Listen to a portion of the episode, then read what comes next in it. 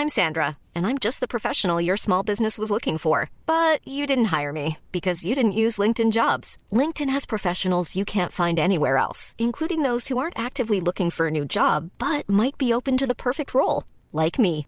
In a given month, over 70% of LinkedIn users don't visit other leading job sites. So if you're not looking on LinkedIn, you'll miss out on great candidates like Sandra. Start hiring professionals like a professional. Post your free job on linkedin.com/people today.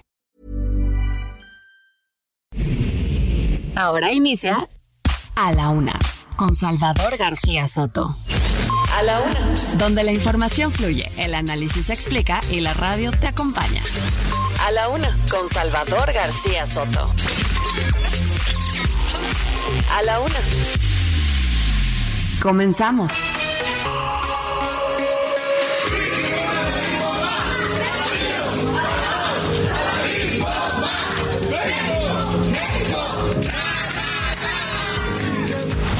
Fin vamos a regresar a casa, estamos muy emocionadas y felices y bueno, pronto nos vemos en México. Sean bienvenidos porque realmente ahorita la ya el territorio es un orgullo tenerlos Eso no es verdad, al general. No ha tenido respeto por las víctimas.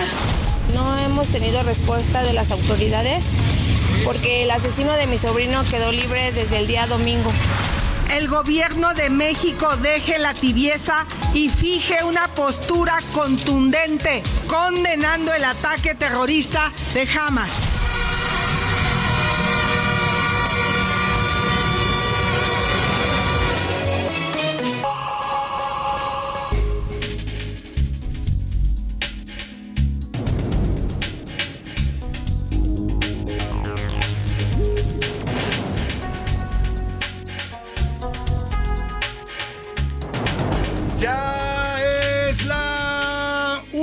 Tarde en punto en el centro de la República. Los saludamos con mucho gusto. Estamos comenzando a esta hora del mediodía a la una, este espacio informativo que hacemos para usted todos los días a esta hora del día, justamente cuando el reloj marca la una de la tarde con un minuto.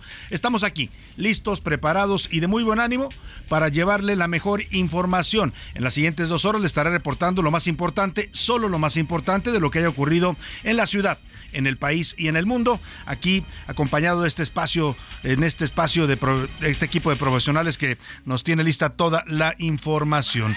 En este eh, miércoles a la mitad de la semana, 11 de octubre, nos da mucho gusto saludarlo. Le damos la bienvenida a todos los que están sintonizando en este momento a la una y el Heraldo Radio en sus distintas frecuencias en toda la República Mexicana. Con gusto saludamos y le damos la bienvenida a la gente de la noble y leal Ciudad de México, aquí en la capital de la República, desde donde transmitimos en nuestros estudios, aquí en Avenida de los Insurgentes Sur 1271, en la, por los rumbos de la Colonia del Valle. Desde aquí sale la señal del Heraldo Radio en vivo y en directo a toda la República Mexicana, a Monterrey, Nuevo León, a Guadalajara, Jalisco, a la comarca lagunera, a Oaxaca capital, al istmo de Tehuantepec, también allá en Oaxaca, a Tampico, Tamaulipas, al Heraldo Radio del Altiplano, los estados de Puebla y Tlaxcala, al Heraldo Radio Acapulco, al Heraldo Radio en Tuxtla Gutiérrez, al Heraldo Radio en Chilpancingo Guerrero, también en Mérida, Yucatán suena el Heraldo Radio, igual que en Tepic, Nayarit. Vamos a mm, saludar también a todas las ciudades que nos escu- escuchan al otro lado de la Río Bravo, allá en el territorio de la Unión Americana. Saludamos a la gente de McAllen y de Brownsville, Texas, en la frontera con México, de Now Media Radio San Antonio y también de Now Media Radio en Huntsville, eh, en Huntsville, Texas. También más arriba en el mapa de los Estados Unidos, en Chicago, en Airville, Chicago. Saludamos a todos los amigos que nos sintonizan por allá en la zona de los Grandes Lagos. Y a un ladito de Chicago está Iowa. Ahí saludamos con gusto a la gente de Cedar Rapids y de Independence, Iowa. Deseo que este miércoles vaya, vaya marchando bien para usted, que todos sus tareas, sus pendientes, sus objetivos, todo lo que tenga que resolver usted para este día, que se le resuelva eh, satisfactoriamente. Y si hay problemas, contratiempos, obstáculos que nunca faltan en el camino, ánimo, ánimo que nos queda todavía la mitad del día y ahora sí que la mitad de la semana para resolver y enfrentar cualquier situación adversa. 21 grados centígrados la temperatura aquí en la Ciudad de México, un poco nublado.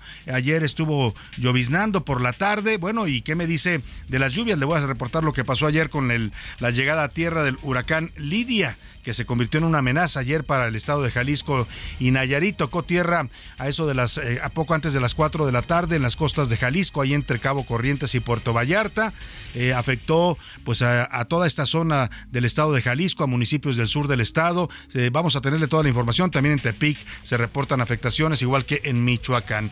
Bueno, pues en este día vamos a dedicarle en este miércoles el día a las niñas de México y de todo el mundo, porque hoy, hoy se conmemora el Día Internacional de la Niña. Se designó el pasado 11 de octubre de 2011 por la Asamblea General de la ONU para fomentar el reconocimiento de los derechos de las niñas y las adolescentes y que se dé a conocer también la problemática que enfrentan en los distintos países del planeta, principalmente en países no desarrollados, donde a las niñas todavía pues no se les reconocen derechos, en muchos casos son eh, obligadas a casarse siendo niñas, eh, son objeto de una serie de limitaciones en países, por ejemplo, de eh, extremismos musulmanes, no se les permite estudiar, no se les permite ir a la escuela, en fin, todo un tema, los derechos de las niñas por los que hoy vamos a estar pues conmemorando a todas las niñas, a todas las pequeñas que escuchen. A la una les mandamos un abrazo afectuoso y ánimo a luchar por sus derechos, a volverse niñas eh, también que exijan el respeto de sus derechos y de su integridad.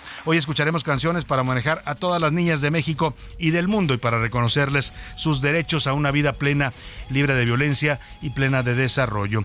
En México en este momento hay 12, 12 millones 700 mil niñas, de acuerdo con las cifras del INEGI. Vámonos, si le parece directo en este miércoles, al resumen de la, de la información a la una. Con Salvador García Soto.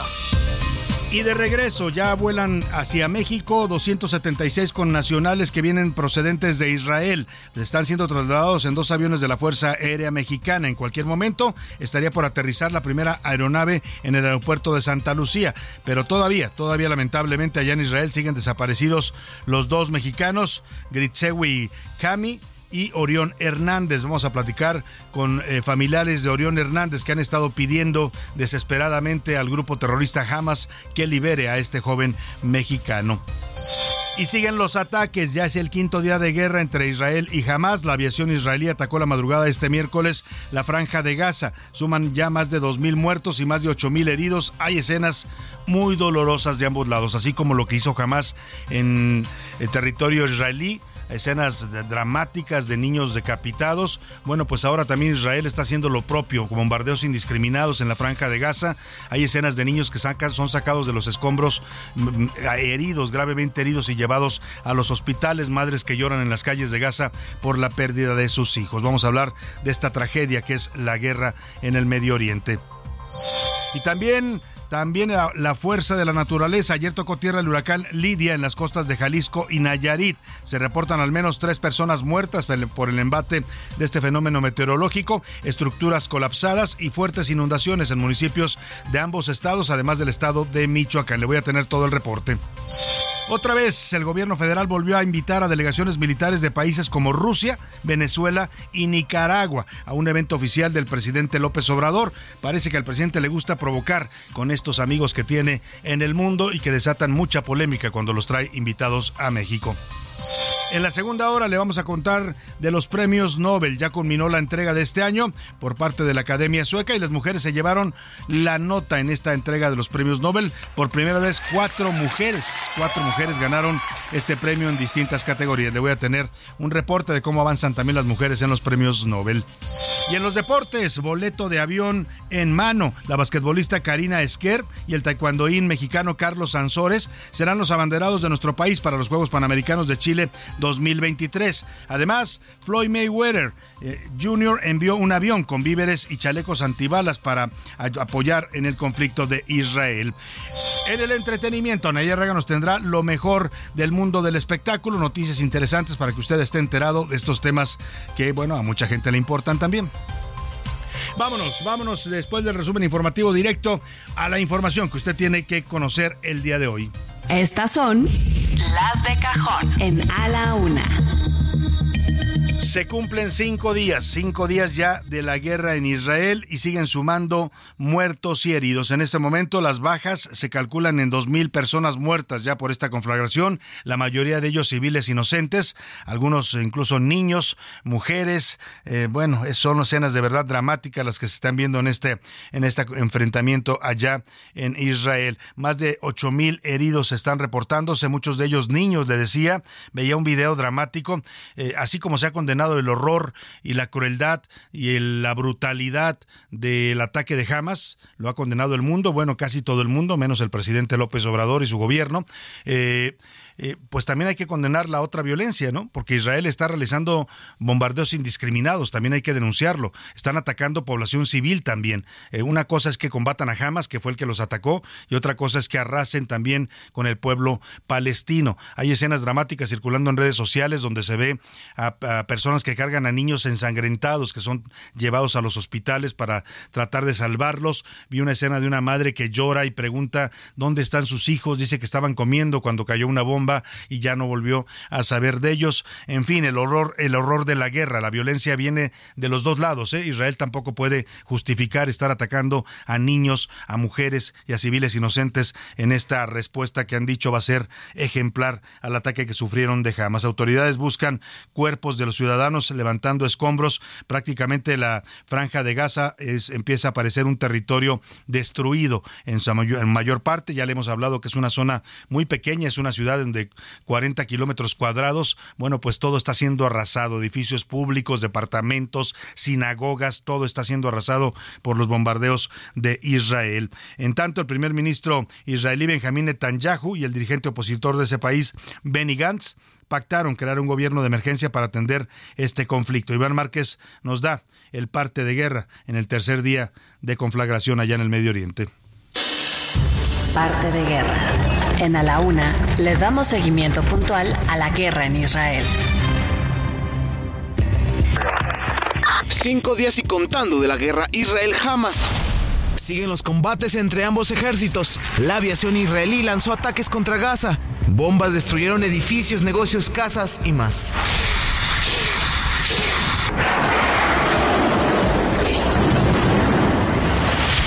Pero de Hamas también hubo misiles que lanzaron, aunque la mayoría fueron interceptados por el sistema de defensa de Israel.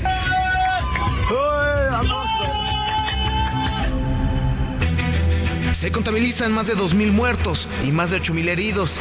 Entre las cifras están 8 reporteros fallecidos. El líder de Hamas, Ismail Anich, confirmó que no negociará la liberación de rehenes, aunque autoridades rescataron a 30 supervivientes que estaban escondidos, mientras que el primer ministro Benjamin Netanyahu y el dirigente opositor de Israel, Benich Gantz, pactaron la creación de un gobierno de emergencia y así unir fuerzas a los ataques de Hamas. Bueno, y mientras el conflicto se vuelve cada vez más sanguinario entre estos eh, dos grupos, el grupo de, por supuesto, el, el ejército israelí, el gobierno de Israel y el grupo terrorista de Hamas allá en eh, Palestina, pues eh, los mexicanos, ayer le tuvimos reportes y entrevistas sobre esta desesperación y angustia que están sufriendo muchos de ellos. Todavía no son sacados todos, pero la buena noticia es que ya están volando de regreso a nuestro país en este momento 276 compatriotas que vienen procedentes de Israel en dos a bordo de dos aviones de la Fuerza Aérea Mexicana. quedaron varados todos ellos tras el conflicto entre Israel y Hamas. Se trata de dos vuelos, el 3528 y el 3527 ambos en aviones de la Fuerza Aérea Mexicana que despegaron hoy muy temprano desde Tel Aviv. El primero con 135 paisanos a bordo después de haber hecho escala en Canadá. Ya viene, ya viene rumbo a México. Se espera su aterrizaje en las próximas horas en el Aeropuerto Internacional Felipe Ángeles. El, otro vuelo vienen 141 mexicanos. Precisamente estaba haciendo escala en Irlanda y se dirigía de ahí hacia Canadá para después volar a México. Son aviones eh, pues ya un poco viejos son aviones de la Fuerza Aérea y por eso tienen que hacer varias escalas porque no tienen capacidad para hacer el vuelo transatlántico, tienen que estar eh, pues parando, son casi cuatro escalas las que tienen que hacer para poder llegar de Tel Aviv a México, eh, pararon en Turquía, en Irlanda y en Canadá y ya le decía, se preparan para, eh, los están esperando ya para el aterrizaje, sobre todo al primero en la base aérea militar de Santa Lucía. El equipo mexicano de gimnasia rítmica viene en este avión que está por aterrizar. Como le informé, ellos estaban, estas jovencitas de gimnasia rítmica originales de varios estados, junto con su entrenadora, se estaban preparando para los Juegos Panamericanos 2023 y habían ido a hacer un entrenamiento especial allá a Israel. Los Juegos Panamericanos van a comenzar en Santiago de Chile. Ellas así agradecen el apoyo de las autoridades para traerlas sanas y salva, salvas a su país. Hola, buenas noches. Pues estamos muy agradecidas. Somos el equipo nacional de gimnasia rítmica. Nos encontrábamos aquí en Israel en un campamento de preparación rumbo a los Juegos Panamericanos. Y bueno, más que nada agradecer verdaderamente a todo el gobierno del estado, a toda la gente que nos ha apoyado. Por fin vamos a regresar a casa. Estamos muy emocionadas y felices. Y bueno, pronto nos vemos en México. Bueno, mientras eh, se dan estas buenas noticias de que vienen ya algunos mexicanos eh, de regreso hacia nuestro país, pues no todo es alegría, porque todavía hay dos eh, mexicanos, Gritsevsky Kami y Orión. Gritsevsky Kami es mujer y Orión Hernández es pues otro de los mexicanos que están en este momento desaparecidos en calidad de rehenes del grupo terrorista Hamas. Ambos estaban asistiendo a un festival de música en Israel, en la frontera con Gaza, y creen que pudieron ser secuestrados por los integrantes de este grupo terrorista. Precisamente familiares y amigos de Orión Hernández eh, están eh, mexicanos secuestrados allá en Israel, piden al presidente López Obrador que ponga atención al caso y que ayude a la liberación de Orión Hernández. Tengo la línea y el gusto de saludar a Gabriel de la Fuente, amigo de la familia de Orión Hernández. ¿Cómo está Gabriel? Un gusto saludarlo. Buenas tardes. El gusto es mío, buenas tardes, a sus órdenes. Eh, ha estado usted hablando a nombre de la familia de Orión, ha pedido pues al grupo terrorista Hamas que lo liberen. Eh, ¿Qué están en este momento solicitando los familiares eh, en cuanto al papel de las autoridades mexicanas, Gabriel? Pues mire, concretamente que se haga realidad que ellos estén en contacto con nosotros, porque nosotros hemos tratado por todos los medios humanos de contactarlos y nos dejan esperando y nos dejan en línea. nosotros, nosotros entendemos que es una situación extremadamente complicada y, y, quizá no tengan ni una estrategia planeada para el rescate de, los rehenes, ¿no? Y pero pues no no no hemos tenido este fortuna en el acercamiento vemos que en otros países la prioridad para, para los gobiernos son los rehenes, claro, ¿no? Claro. No, no tanto los turistas que ya están a salvo. Entonces, no vemos una estrategia clara que tenga el gobierno para este, llevar a cabo el rescate de los rehenes. Claro. Estamos sumamente angustiados por el, las declaraciones del grupo Hamas en cuanto a que van a empezarlos a fusilar el este sábado. Tenemos el tiempo, las horas, los minutos contados y no hemos tenido un acercamiento ni una llamada de ningún tipo este, por parte de, del gobierno. El gobierno mexicano. Al presidente le están seguramente dando otros datos porque no no estamos en contacto, no no estamos sacando nada adelante y era para que tuviéramos en las manos una eh, estrategia que estemos trabajando 24 horas hasta sacar este esta crisis adelante. ¿no? Claro. ¿Ustedes a quién han buscado, Orión? Me decía usted que han llamado, pero los dejan en espera. ¿A qué instancia o a qué autoridad han, intentado contactar? Hemos estado tratando por todos los medios con la Cancillería, directamente, directamente a la oficina de, de, la Canciller, nos dejan en línea, eh, no nos contestan, eh, se cae la llamada, eh, por las redes sociales este, lo mismo, les hemos dejado este, mensajes, eh, todos los medios los hemos agotado, ¿no? No, no, no. Normalmente, pues, este, pues, cuando hay interés de, ellos tendrían que buscarlos a la familia, ¿no? Claro, ellos tendrían que buscar a la familia, pero me llama la atención por lo que... Es increíble que nos han contactado de todas partes del mundo, no tengo idea de cómo lo hicieron, pero hay gente interesada en el caso de todas partes del mundo, tanto personas como medios y televisoras. Entonces, no veo no veo por qué ellos no han tenido ese acercamiento, ¿no? Claro. Yo, estamos desconcertados. Sin duda alguna desconcierta porque incluso el presidente López Obrador no ha hablado del caso particular de los rehenes, no ha fijado una posición, no ha dicho qué va a ser su gobierno y bueno, pues lo que usted nos confirma es que tampoco la familia está recibiendo este contacto, este apoyo, esta información de qué va a ser el gobierno de México para rescatar a estos dos mexicanos que están en calidad de rehenes de Hamas. Ustedes han solicitado al grupo en, a través de distintos medios y de cartas que han hecho públicas, pues que haya eh, con piedad para eh, Orión y para también la mexicana que está junto con él en calidad de rehén y que sean liberados. Pero como bien dice usted, pues el tiempo está corriendo y esta amenaza de ir respondiendo a los a los bombardeos de Israel con, con el asesinato de los rehenes, pues es bastante angustiante, supongo, para la familia de Orión. No, pues es, sumamente desolador el panorama. Eh, vemos penosamente que en otros países la prioridad son los rehenes, no los turistas, y pues, este, pues aquí estamos ahora sí que con el Jesús en la boca, porque pues no tenemos a quién recurrir, nos han, ya nos han estado este, ofreciendo ayuda de otros países, pero imagínese qué vergüenza tener que recibir. Qué pena, de verdad. Oiga, usted, ustedes decían que Orión, Orión tiene una, una bebé recién nacida. Es correcto. Es una bebé pequeña. Eh, ¿Él estaba visitando Israel para este festival en particular? Mira, Orión es una es un joven eh, empresario que de origen teposteco que siempre se, se formó en pues de Tepoztlán, ¿no? Lo que es la meditación, lo que es este la yoga, la ayurveda y siempre tuvo una fijación por la artesanía mexicana y eh, se dedicó en específico los últimos años a promover el arte huichol por allá y a ponerlo de moda con mucho éxito. Entonces, pues estaban estaban por allá con estos temas y pues fueron al Festival de la Paz que se convirtió en el Festival del Infierno. Pues sí, el Festival del Horror para ellos, para toda esta gente que le tocó estar en ese momento, en ese lugar. Eh, Gabriel, le, diría, el micrófono está abierto para que usted mande un mensaje directo pues al presidente López Obrador, a la canciller Alicia Bárcena, pues qué es lo que pide la familia de Orión eh, con, con, urgencia, pues como usted lo dijo muy bien, el, tiempo apremia y pues sorprende que el gobierno mexicano no esté contactando ya a la familia y trazando una estrategia para tratar de traer a los dos mexicanos.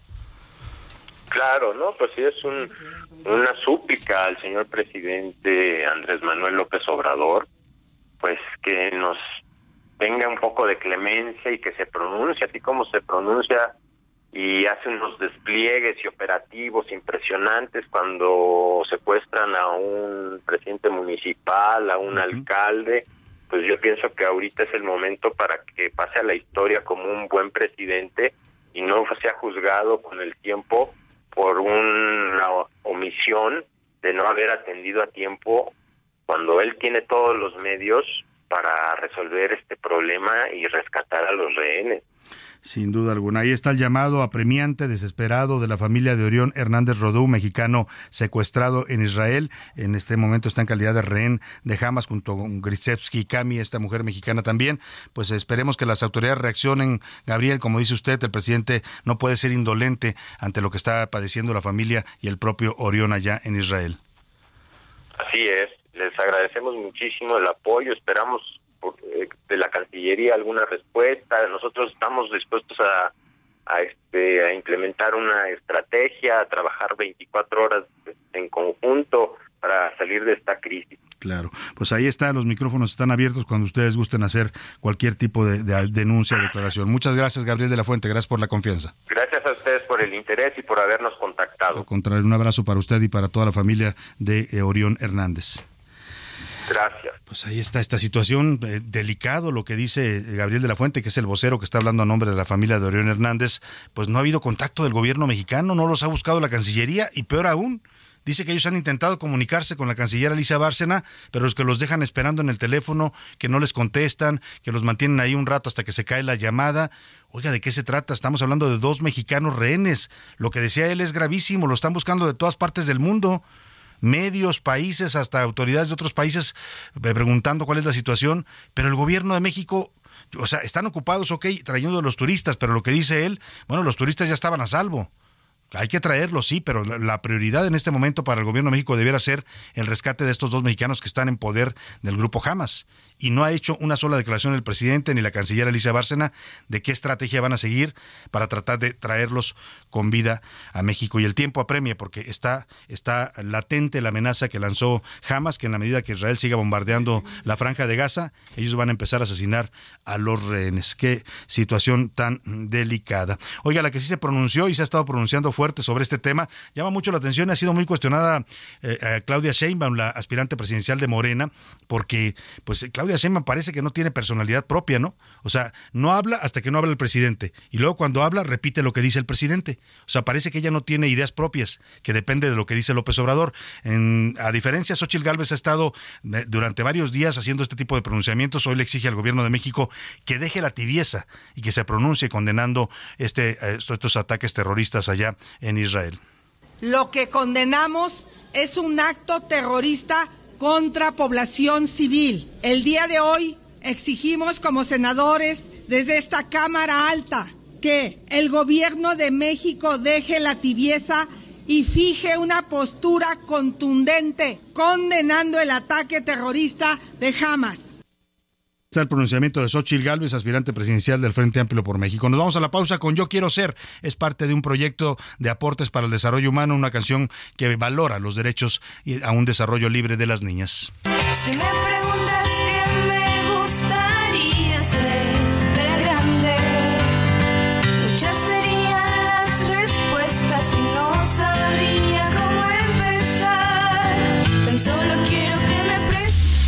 En un momento regresamos. Ya estamos de vuelta en A la Una con Salvador García Soto. Tu compañía diaria al mediodía.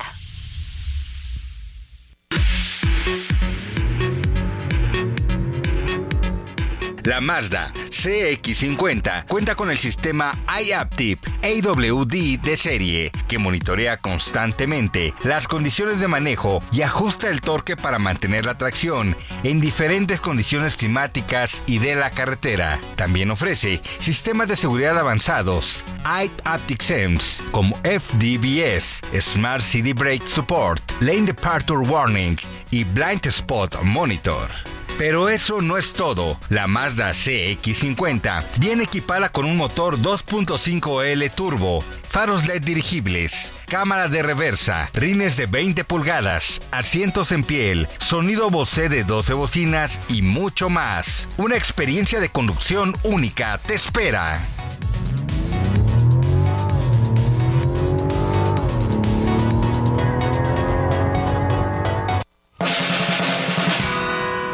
Rima de Valdés. ¿O de Valdés la rima? Hay estudios muy formales que previenen los problemas en específicos temas que ya no son muy normales y nos causan muchos males. Se trata de una adicción y es a la computación. Estar en el celular te podría mucho afectar y ser una maldición. Estamos intoxicados digitalmente, se dice. Ah, caray, pues yo qué hice, pues estamos adictados, ya se ven los resultados de depresión, de tristeza, de angustia y pues no es sorpresa, condenado aparatito, ¿y qué harás si te lo quito? Te explotará la cabeza. Hay que desintoxicarnos poco a poco de las redes. Échale ganas, tú puedes, mejor vamos a pasearnos y dejar de presionarnos. Dejemos el celular, pongámonos a jugar para quedarnos cansados deja el celular botado, hay que desintoxicar. Según la ONU, hay 1.1 mil millones de niñas en el mundo que en 2023 continúan enfrentando discriminación de género y desafíos importantes, como el matrimonio infantil forzado, así como la violencia física y emocional.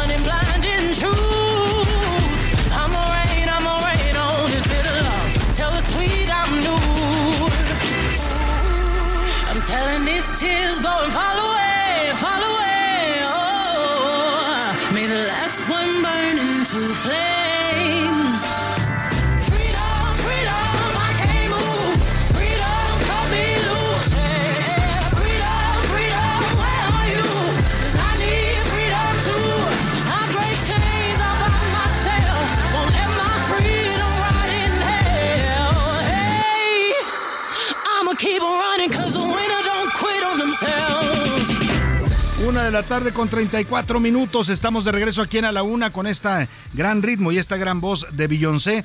Freedom o Libertad se llama esta canción, una canción de 2017 que justo en ese año la Organización de las Naciones Unidas, la ONU, junto a Beyoncé lanzaron este tema que habla sobre la libertad a la que las niñas en todo el mundo tienen derecho en el marco, todo esto en el marco del Día Internacional de las Niñas. La letra dice libertad, libertad, no me puedo mover, se queda corta mi libertad. Libertad, libertad, ¿dónde estás? Porque yo también necesito libertad y rompo las cadenas por mi cuenta. En México, muchas niñas todavía son tratadas, pues eh, se, les limitan sus libertades y sus derechos. Hay casos en algunos pueblos de la Sierra de Guerrero donde los usos y costumbres mandan que una niña sea obligada a casarse con un hombre mayor y además a de por vida a él y a su familia. Son los matrimonios arreglados que se siguen dando en nuestro país eh, para las niñas mexicanas en varios de los pueblos originarios y bueno, pues también en las ciudades las niñas se enfrentan amenazas constantes, son objeto de abusos, son objeto de violencia doméstica. Hay que defender los derechos de cada niña y de cada adolescente en este país a lo que tienen derecho y darles la libertad también de decidir y de elegir, como dice esta canción de Beyoncé. Estamos conmemorando el Día Internacional de las Niñas. Para todas las pequeñas que escuchan a la una, esta música está dedicada a ustedes.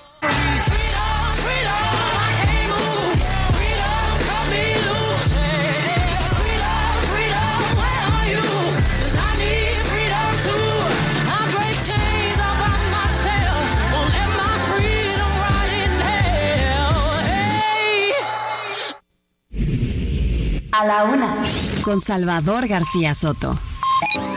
El ojo público. En A la Una tenemos la visión de los temas que te interesan en voz de personajes de la academia, la política y la sociedad. Hoy escuchamos a José Narro Robles en Un México Nuevo. El ojo público. ¿Qué tal? Muy buenas tardes. La política y los políticos tienen que cambiar para que nuestra democracia avance. Son sin duda muchos los asuntos que se deben transformar.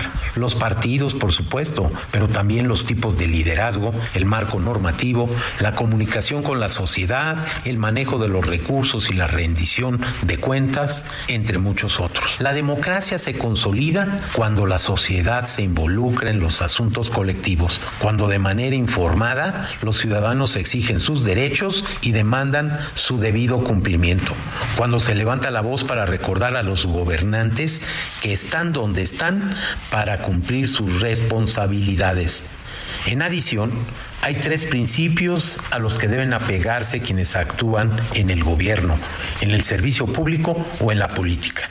Esto con independencia de su cargo de si son autoridad o representan a la ciudadanía, más allá de si han sido electos o designados. Me refiero primero a conducirse con apego a la verdad.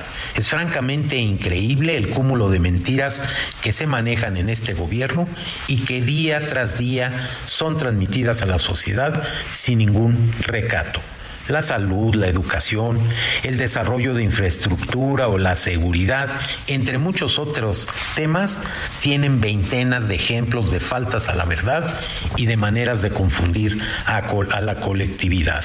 El segundo asunto es que a la política hay que regresarle la decencia.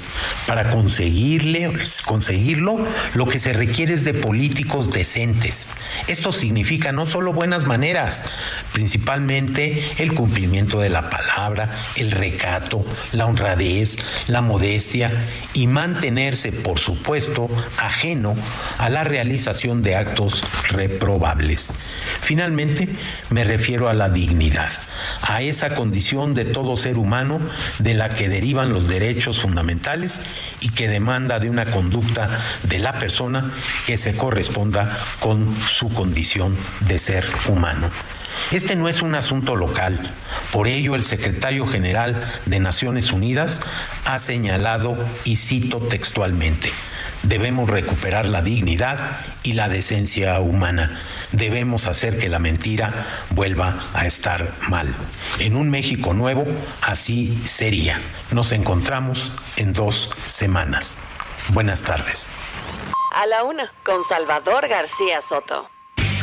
Una de la tarde con 39 minutos. Escuchábamos atentamente al doctor José Narro eh, esta colaboración José Narro Robles con su México Nuevo y lo, pues lo que habla de los cambios tan necesarios que nos surgen a los mexicanos en la política y a los políticos. Esto que decía, en un México nuevo tendría que ser desterrada la mentira. La mentira no podría ser aceptada como algo coloquial y, y común en la política. Hoy, hoy todos los políticos mienten de todos los partidos, ¿eh? Y mienten con una eh, eh, desvergüenza, con un cinismo.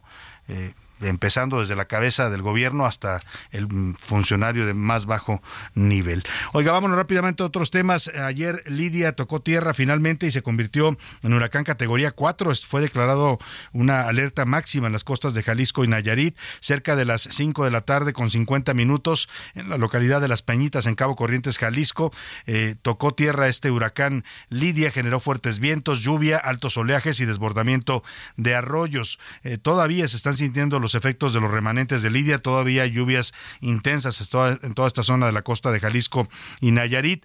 Se reporta una persona muerta ahí en Jalisco y una en calidad de desaparecida. El aeropuerto de Puerto Vallarta suspendió actividades ayer y hubo 40 vuelos cancelados. Las inundaciones en Autlán de Navarro, oiga, en Autlán les mandamos un abrazo allá hasta Autlán de Navarro, Jalisco, porque les ha pegado fuertes estas lluvias. Tuvieron hace apenas una semana y media un desbordamiento también de un río que pasa por el pueblo, provocando la muerte de casi 11 personas. Eh, se arrasó con casas, con enseres domésticos y ahora a otra vez están sufriendo las inundaciones por los desbordamientos de arroyos ahí en Autlán de Navarro. Incluso se afectó el hospital regional. Vamos hasta Jalisco, la zona donde tocó tierra Lidia, con Maite, perdóneme, con nuestra corresponsal Mayeli Mariscal. Mayeli, te saludo, muy buenas tardes. Hola, ¿qué tal, Salvador? Muy buenas tardes. Buenas tardes también a todo el auditorio. Pues el saldo del huracán Lidia en Jalisco lamentablemente no es blanco y es que eh, se reporta una persona que pierde la vida al intentar cruzar un eh, eh, pues afluente de agua, un río, esto en el municipio de Piguamo.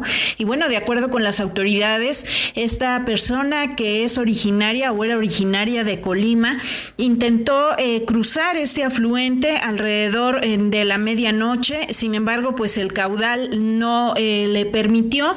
Repito, iban dos personas al interior de una camioneta. Una de ellas lamentablemente muere y pues bueno, se está eh, dando todo el apoyo y la información a la familia. Esta persona que fallece es originaria de Colima, según confirmó el eh, director de la Unidad Estatal de Protección Civil y Bomberos, Víctor Hugo Roldán.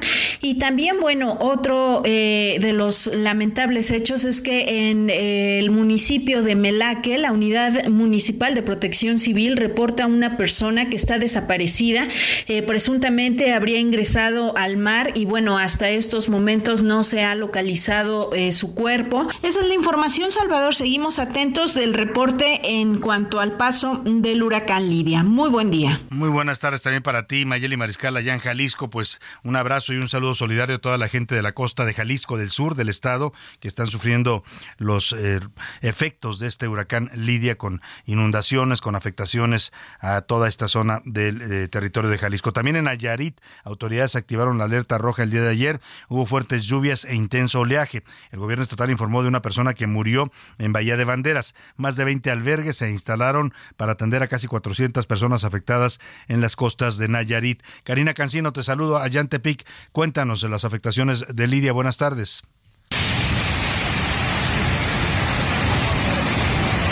Salvador, muy buenas tardes. Informarte desde Nayarit que el paso del huracán Lidia, ahora ya un sistema de baja presión, dejó como saldo a una persona fallecida cuando ésta viajaba en su vehículo rumbo a Punta de Mita, en el kilómetro número 13 de esta de este lugar fue donde le cayó un árbol y quedó prensado en el vehículo. Hasta el momento se reportan algunos daños materiales, sin embargo, harán una revisión de la infraestructura escolar para saber si están en las condiciones, por lo que hasta el próximo lunes regresarán todos los niños, niñas y estudiantes de otros niveles a clases, incluyendo los del sistema particular. Hay otra información que también virtió el gobernador del estado respecto a que trabajadores de estas dependencias estatales tendrán que regresar también a, sus oficinas a partir de este jueves. Esta es la información que hay desde Nayarit. Muchas gracias, Karina Cancino. Vamos hasta Michoacán porque también ahí se sintieron los efectos de la llegada a tierra de Lidia, que ya nos decía Karina, ahora ya es un sistema de depresión, de baja presión. La navegación en general en puertos allá en Michoacán sigue cerrada, mientras algunos municipios como Aquila se vieron literalmente bajo el agua. Sergio Cortés, periodista independiente en Michoacán, te saludo, cuéntanos de este efecto de Lidia en territorio michoacano. Buenas tardes.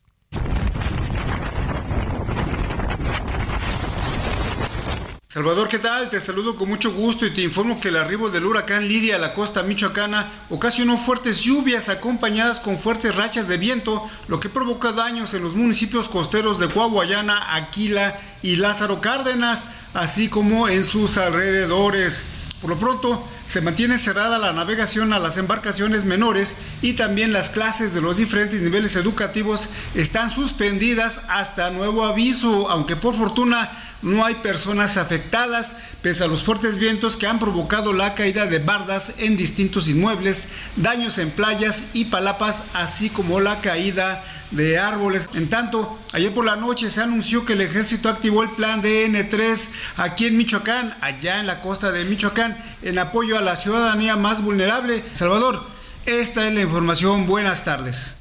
Muchas gracias, Sergio Cortés. Pues ahí está el reporte de lo que dejó a su paso Lidia. Todavía está, se mantiene como un sistema de baja presión provocando lluvias intensas en estos tres estados, sobre todo en las zonas costeras, en el sur del estado de Jalisco. Pero bueno, ya afortunadamente pasó lo más grave eh, y pues estas tres personas más que están reportando en, los eh, tres, las tres entidades. Oiga, y mientras a Jalisco, Nayarit y Michoacán los golpeaba con fuerza el huracán Lidia, al Poder Judicial lo está arrasando el huracán llamado Morena.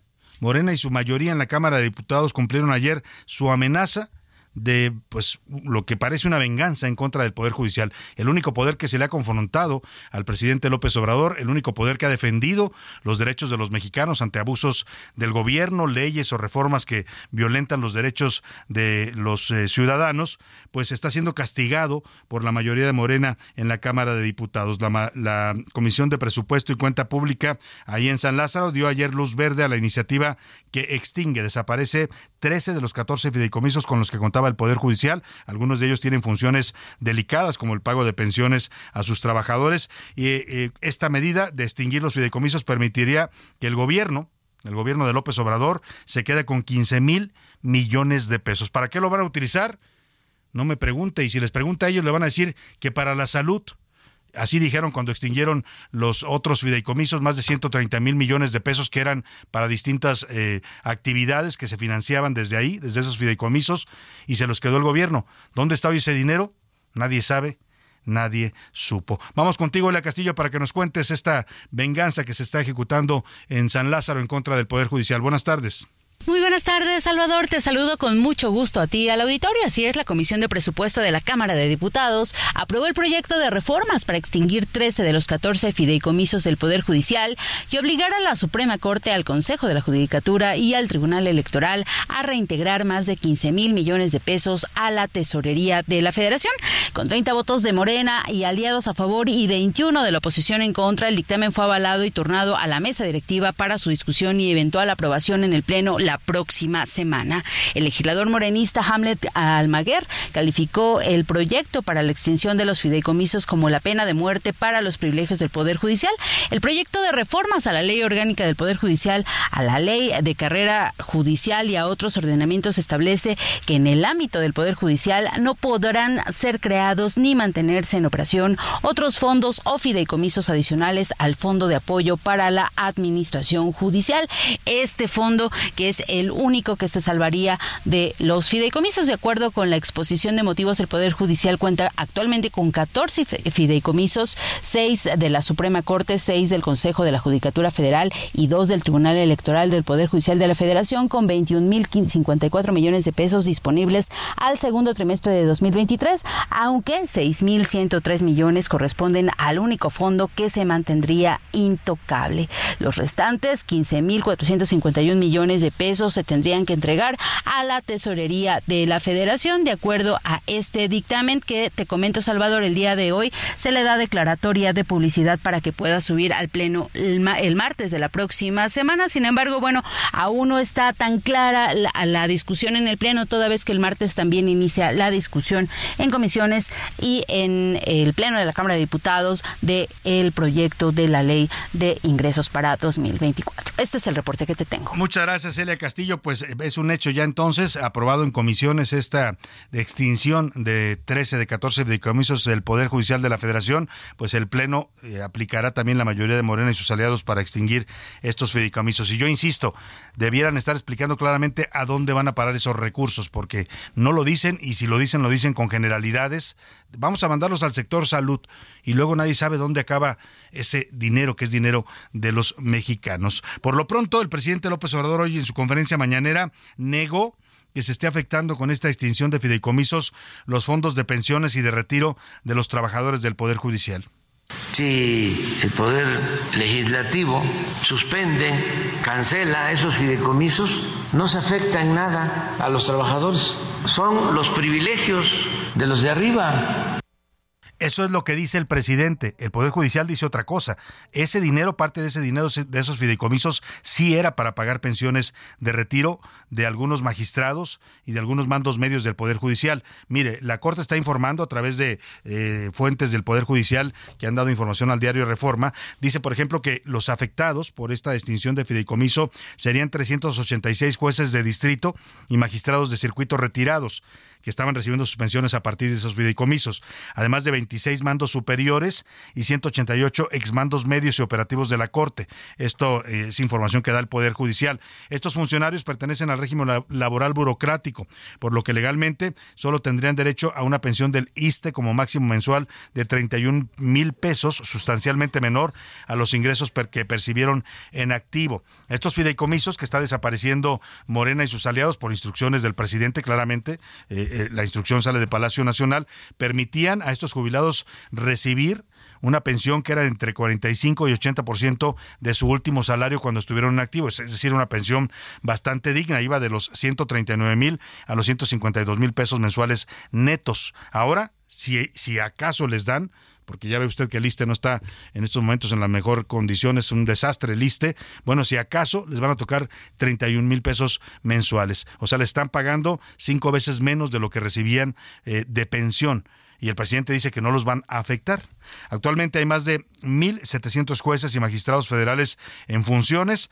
varios de estos se podrían ir retirando a partir de los 65 años de edad y 25 años de servicios. Y la pensión decorosa, digna que habían, a la que habían tenido derecho, pues ahora se les va a quedar en una pensión muy baja, pues porque el presidente quiere quitarle dinero a la Corte. Básicamente esa es la explicación, aunque el presidente diga que no, la verdad es que pues está mintiendo porque si hay una afectación a los retirados en el Poder Judicial, retirados y pensionados. Oye, vámonos al otro, a la otra polémica en medio de denuncias y consignas. Ayer la fiscal de la Ciudad de México, Ernestina Godoy, tuvo que salir literalmente por la puerta de atrás del Senado. La habían invitado los morenistas para que participara en un foro tratando de promover su reelección. Ya ve que se quiere reelegir para un segundo periodo en la Fiscalía de Justicia de la Ciudad de México. Le hemos hablado aquí y hemos dado voz a un movimiento de víctimas que dicen que Ernestina Godoy no debe de ser ratificada para otro periodo porque la acusan de una serie de abusos, de inventar carpetas judiciales, de acusar a inocentes. Bueno, ayer, incluso en el Senado, hasta ahí llegó la polémica sobre la reelección de Ernestina Godoy, una eh, madre, cuando ella estaba hablando y diciendo que su gestión, su gestión era la más feminista de la historia, se levantó y le dijo, a mis hijos los violaron y usted protegió al violador, que era un magistrado del Tribunal Superior de Justicia de la Ciudad de México. Vamos con Misael Zavala, que nos cuenta esta polémica, este debate que llegó ayer hasta el Senado por la reelección de la fiscala Ernestina o fiscal Ernestina Godoy. Salvador, buenas tardes. Efectivamente, pues la confrontación por ratificar a Ernestina Godoy en la Fiscalía de Justicia de la Ciudad de México llegó ayer a la arena del Senado de la República, donde incluso víctimas se enfrascaron entre gritos y abucheos a favor y en contra de la funcionaria capitalina. De un día para otro, Morena organizó un evento especial para ensalzar los logros de la fiscal. Incluso dieron paso a colectivos de víctimas que también arroparon a Godoy en su camino por la reelección en la Fiscalía capitalina. Celebramos este foro aquí, este espacio aquí en el Senado de la República, con esta invitada de lujo y especial, para también como un reconocimiento. Y justo cuando la fiscal afirmaba que hay cero tolerancia contra agresores de mujeres, una persona se levantó de entre el público y entre gritos interrumpió el discurso para acusar que la fiscalía encubre a un magistrado por el abuso sexual de sus hijos. Tenemos cero tolerancia contra los agresores. El reto es muy grande. La violencia machista está presente en todos los aspectos de nuestras vidas. ¿sí? Respeta el trabajo de las Como mujer me, me he enfrentado Mientras eso pasaba, el senador Emilio Álvarez y Casa del Grupo Plural respondió con una conferencia de prensa en la que varias víctimas mostraron sus casos e irregularidades en las que ha incurrido la fiscalía. Incluso exigieron frenar la reelección de Godoy. Seamos. Bueno, perdón, ahí tuvimos una falla. Vámonos a la pausa y regresamos con usted. Levantadas, tenga los No le cambies. Estás en A la Una con Salvador García Soto. Información útil y análisis puntual. En un momento regresamos. Ya inicia la segunda hora de A la Una con Salvador García Soto. A la Una. Donde la información fluye, el análisis se explica y la radio te acompaña. A la una, con Salvador García Soto. A la una. Comenzamos.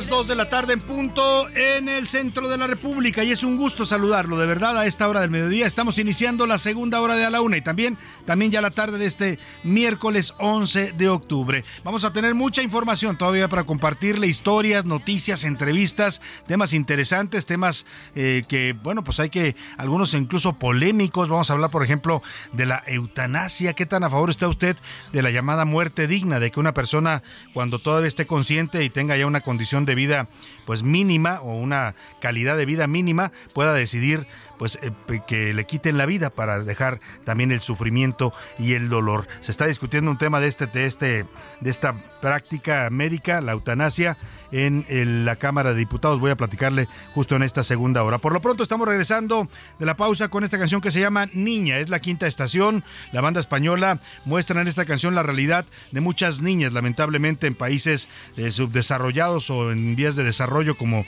el caso de México. Hay niñas que sufren de violencia en sus propios hogares, que viven rodeadas de violencia y que lamentablemente terminan algunas eh, viviendo en situación de calle, en las adicciones o en situaciones bastante complicadas de abusos. Una canción que llama a la reflexión para cuidar y proteger a la niñez, sobre todo a las niñas, para un futuro mejor. Seguimos eh, con más para usted en A la Una. Ahora le platico lo que le tengo preparado en esta segunda parte del programa.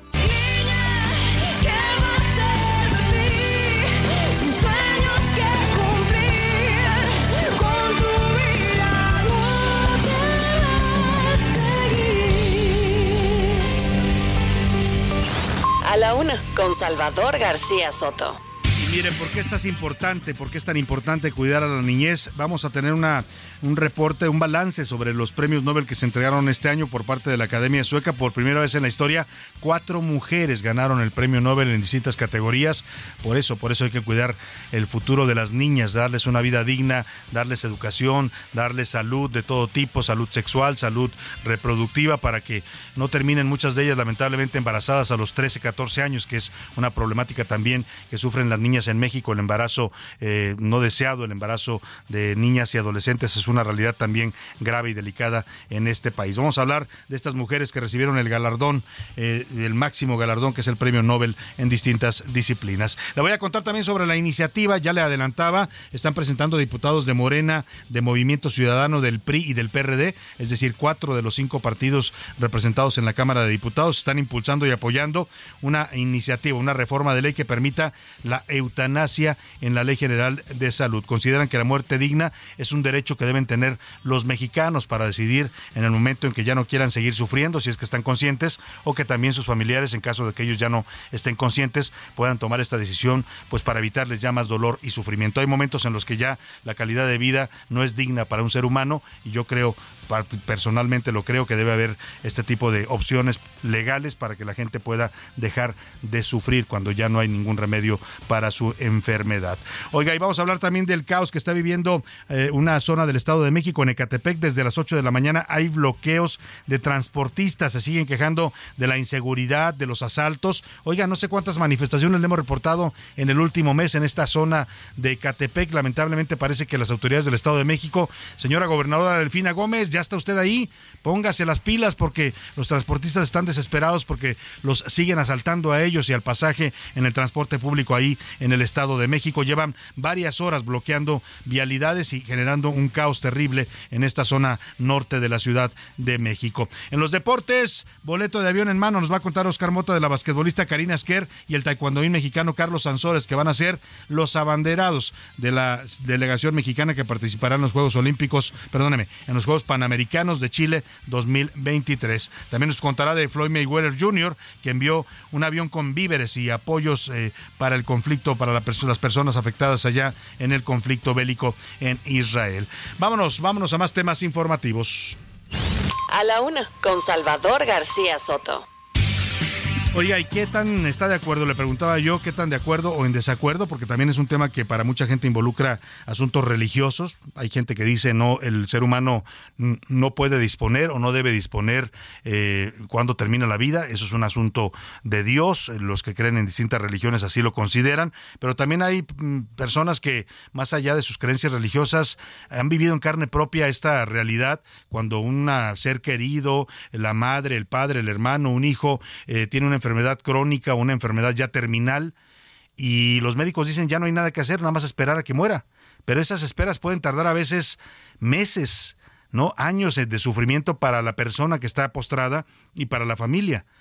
Y en muchos países, en varios países del mundo ya se ha legislado esta situación. Por ejemplo, eh, los Países Bajos, Bélgica, Luxemburgo, Canadá, Colombia, España, Nueva Zelanda y Australia ya permiten la práctica de la eutanasia o la muerte digna, como también se le denomina. Bueno, pues en México vamos a comenzar a abrir ese debate. No es un debate nuevo, se ha debatido en varias ocasiones, pero siempre ha sido frenado eh, y por lo pronto está regresando y con fuerza a la Cámara de Diputados porque cuatro partidos, PRI, PRD, Movimiento Ciudadano, y Morena, que son tienen una mayoría absoluta los cuatro juntos, están impulsando reformas a la Ley General de Salud para permitir la eutanasia o la muerte digna. ¿En qué casos? Iván Márquez nos platica.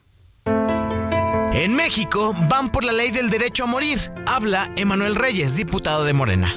Es una opción que debe estar garantizada por parte del Estado, que cuando así el paciente, la paciente lo requiera, pues que tenga esa opción para terminar su vida. Y es que legisladores de Morena, PRI, MC y PRD presentaron una iniciativa con reforma a la Ley General de Salud para regular la eutanasia. Se trata de una propuesta publicada en la Gaceta Parlamentaria en la que buscan garantizar a las personas una muerte digna, sin dolor a todos los pacientes con una enfermedad terminal. Habla Salomón Chertorivsky, diputado de MC. Para muchos, el derecho a una muerte digna se entiende dentro del derecho más fundamental a la libertad del ser humano. Para ello debe llevarse a cabo un marco legal para que los ciudadanos tengan una autonomía para terminar su vida, además de que el paciente sufra una condición médica irreversible. También se podría aplicar cuando haya agonía, deterioro físico, pérdida de capacidad o conciencia. Los argumentos que presentaron son cifras de la Asociación Civil por el Derecho a Morir con Dignidad, donde 70% de las personas estaría a favor de legislar la eutanasia. Además de un estudio realizado en la Universidad de Guadalajara, donde estiman que cada año 600.000 personas requieren atención paliativa, pero solo 18.000 acceden a esta. Así, la eutanasia, que podría convertirse en una realidad en México. Para la una con Salvador García Soto, Iván Márquez. Bueno, pues ahí está un tema polémico, un tema debatible. Vamos a directo a lanzarle las preguntas de este día. En A la Una te escuchamos. Tú haces este programa. Esta es la opinión de hoy.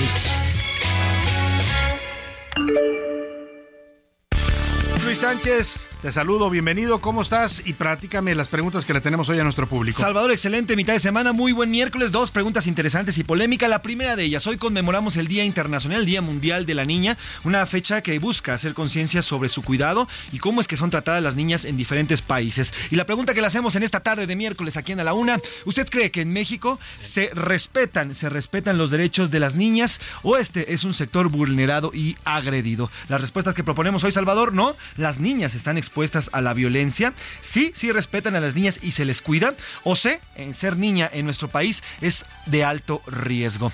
Eh, la segunda pregunta, Salvador, eh, tiene que ver con esto de los fideicomisos que también ya nos informaste. La Cámara de Diputados aprobó un recorte de 15 mil millones de pesos con la extinción de 13 de los 14 fideicomisos del Poder Judicial.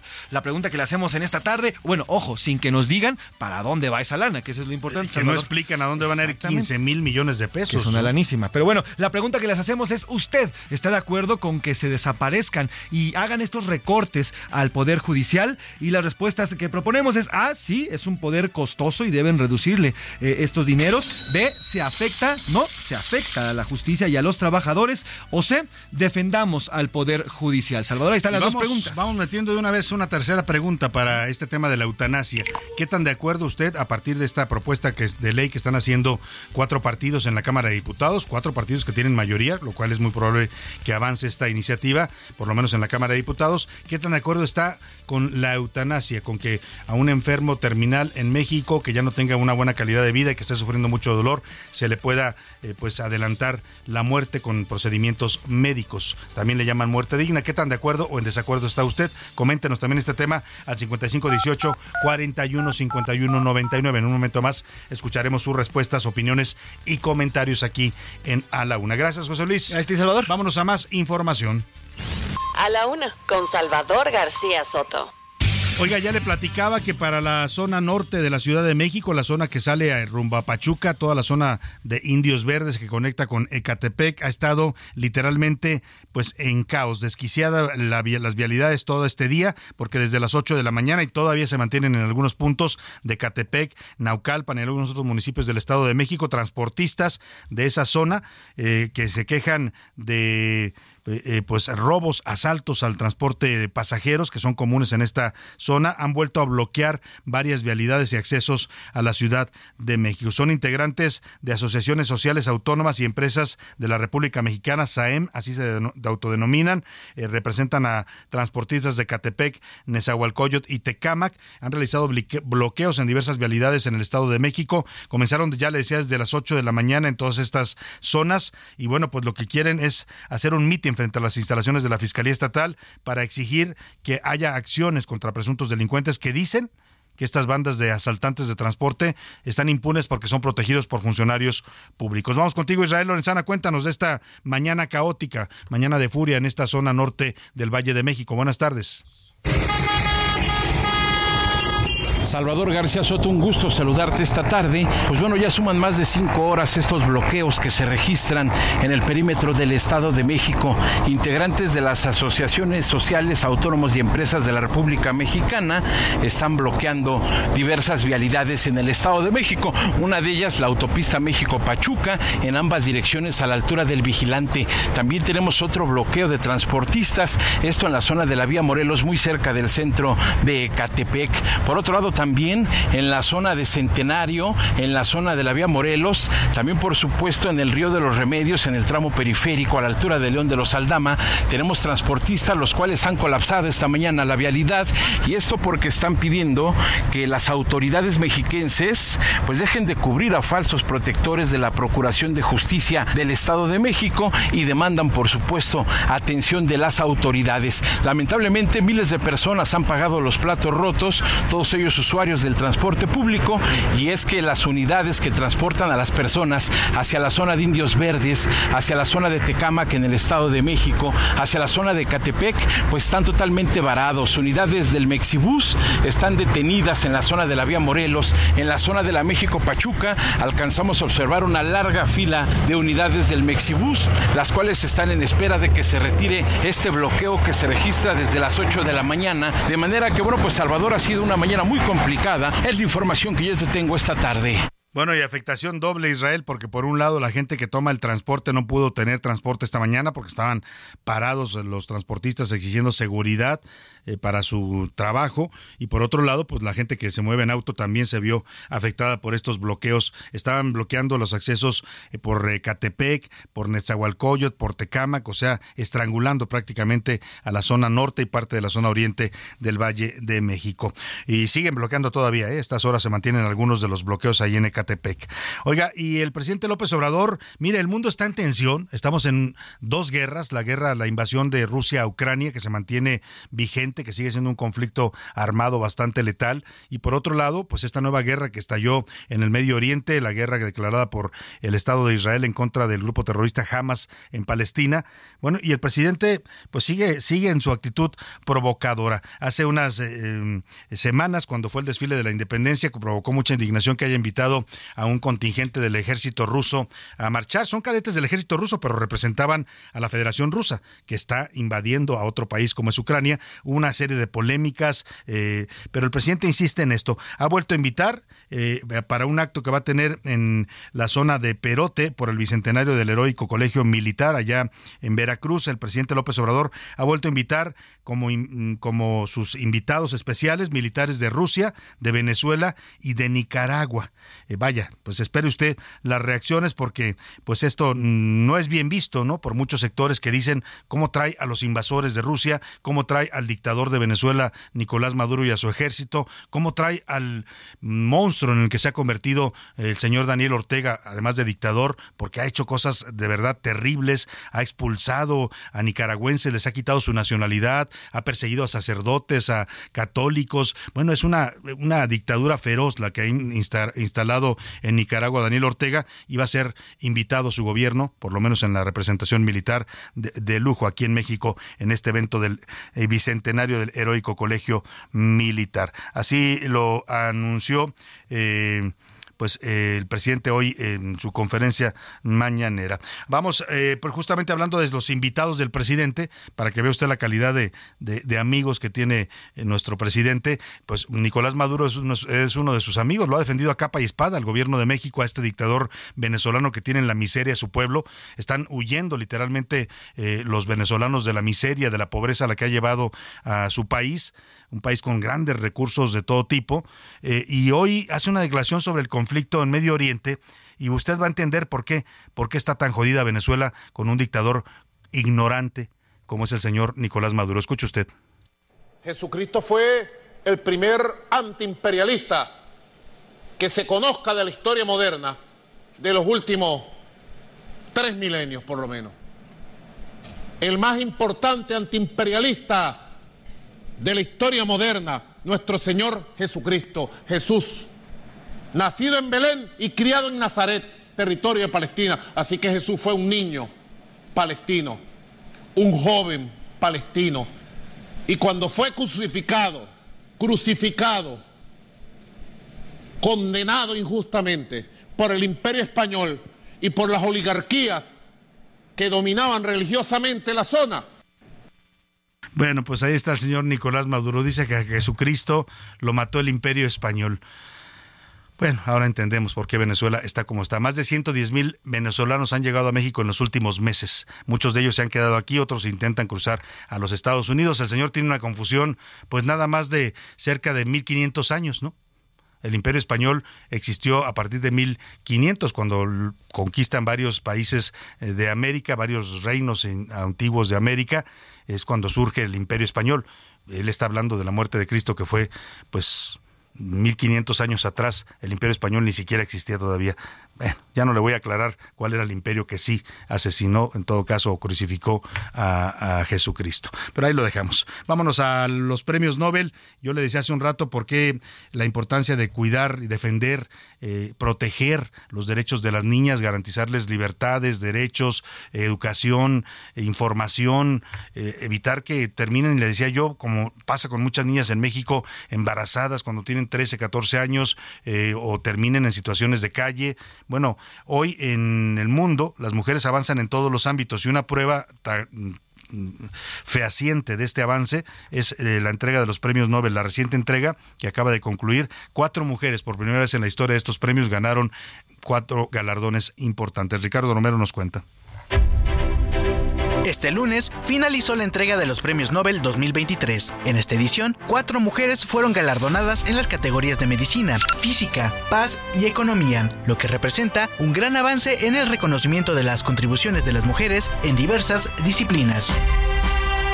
Pero ¿quiénes son los ganadores de este año? La premiación comenzó el pasado 2 de octubre con la categoría de medicina. Los bioquímicos Kathleen Cairo y Drew Bisman fueron reconocidos por el desarrollo de la tecnología del ARN mensajero. Esta investigación facilitó el camino para las vacunas contra la COVID-19 de Pfizer, BioNTech y Moderna.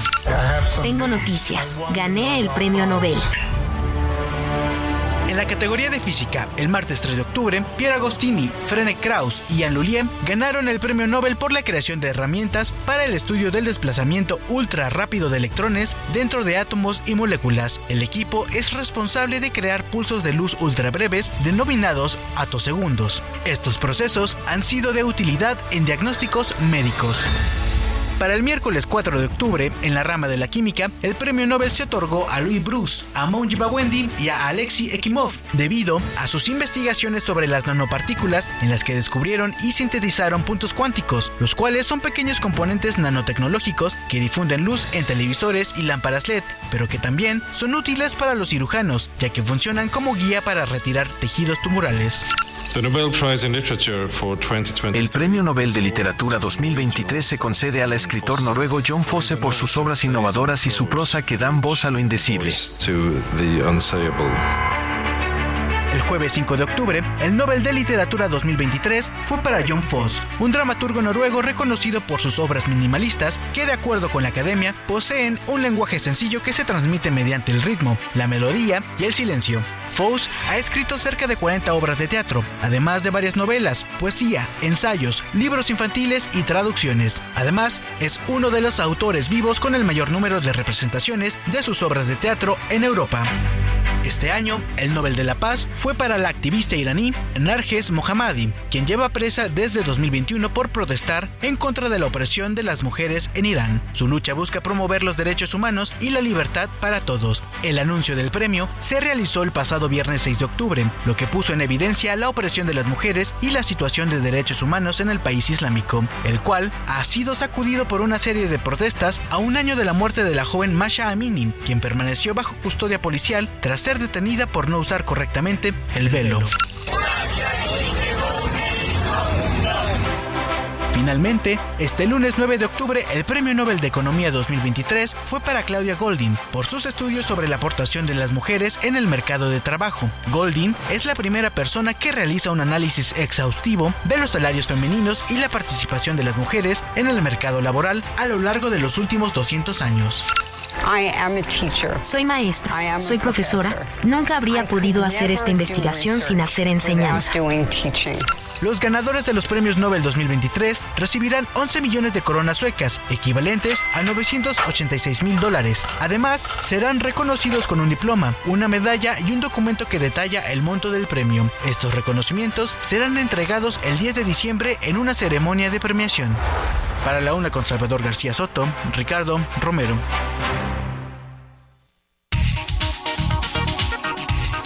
Bueno, pues ahí está este tema de los eh, premios Nobel. Cuatro mujeres por primera vez en la historia ganaron este galardón en categorías de las más importantes. ¿eh? Por ejemplo, en economía, nunca en la historia una mujer la había ganado sola este premio y hoy se lo otorgaron. Vamos a ver rápidamente, José Luis, ¿qué dice nuestro público? ¿Qué dice el público, Salvador? Mira, por acá nos dice, por ejemplo, la señora, al- el señor Alejandro Ramírez. Salvador, creo que como todo en este planeta, cuando ya se, se refiere al tema de la eutanasia, Salvador, como todo en este planeta, cuando termina su uso, pues hay que darle un, un buen, una buena salida. El cuerpo es lo mismo. Al final, cuando el cuerpo ya no responde como que uno quisiera y cuando el dolor es más grande que cualquier sonrisa y cualquier vivencia, yo creo que el bien morir debería ser una opción. No quiere decir una obligatoriedad, sino una opción para los seres humanos. Saludos, Salvador, nos dicen por acá. Muchos saludos. La señora María Eugenia Álvarez nos dice, buenas tardes, Salvador. Yo con mi madre de 89 años que falleció hace dos años sufrí muchísimo porque durante sus últimos meses de vida ella padeció muchos dolores y padeció incluso de, una demencia fatal. Al final, una de las salidas pudo haber sido esa, un bien morir. Saludos, Salvador, que tengas una buena tarde, dicen por acá.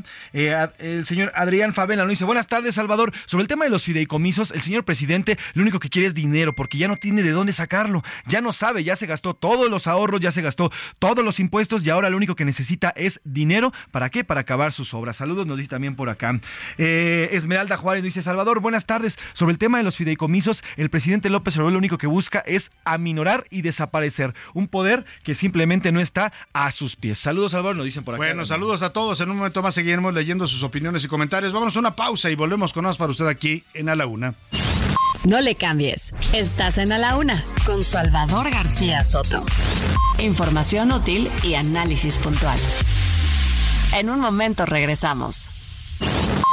Ya estamos de vuelta en A la Una con Salvador García Soto.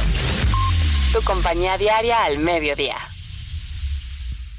Vive la pasión del tenis profesional del 23 al 28 de octubre en la Ciudad Deportiva de Tampico. Las mejores jugadoras del mundo estarán de vuelta. Entrada general 50 pesos y entrada a estadios desde 150 pesos. Adquiere tus boletos en www.showbizticket.com.mx. Pasión, garra y entrega vive al máximo el Abierto Tampico 2023. Síguenos en nuestras redes sociales. Abierto Tampico para las promociones. Entre 2019 y 2022, en México medio millón de mujeres abandonaron la escuela. Para dos de cada cinco mujeres, la falta de recursos, el matrimonio o el embarazo son limitantes para continuar estudiando. Las entidades del país con el mayor abandono escolar en la educación primaria durante este periodo fueron Michoacán, Estado de México y Veracruz.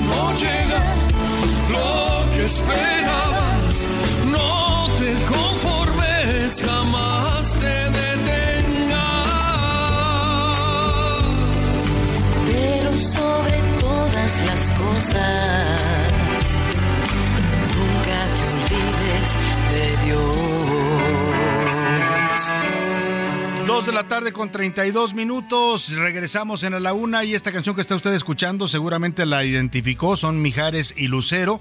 Se llama El privilegio de amar. En 1998 fue tema de una telenovela, pero la letra real más allá del sentido que le dieron poniéndola como tema de una telenovela que tenía el mismo nombre, eh, la letra real, si usted la escucha con atención, fue compuesta por Jorge Avendaño, que es el compositor, para su hija.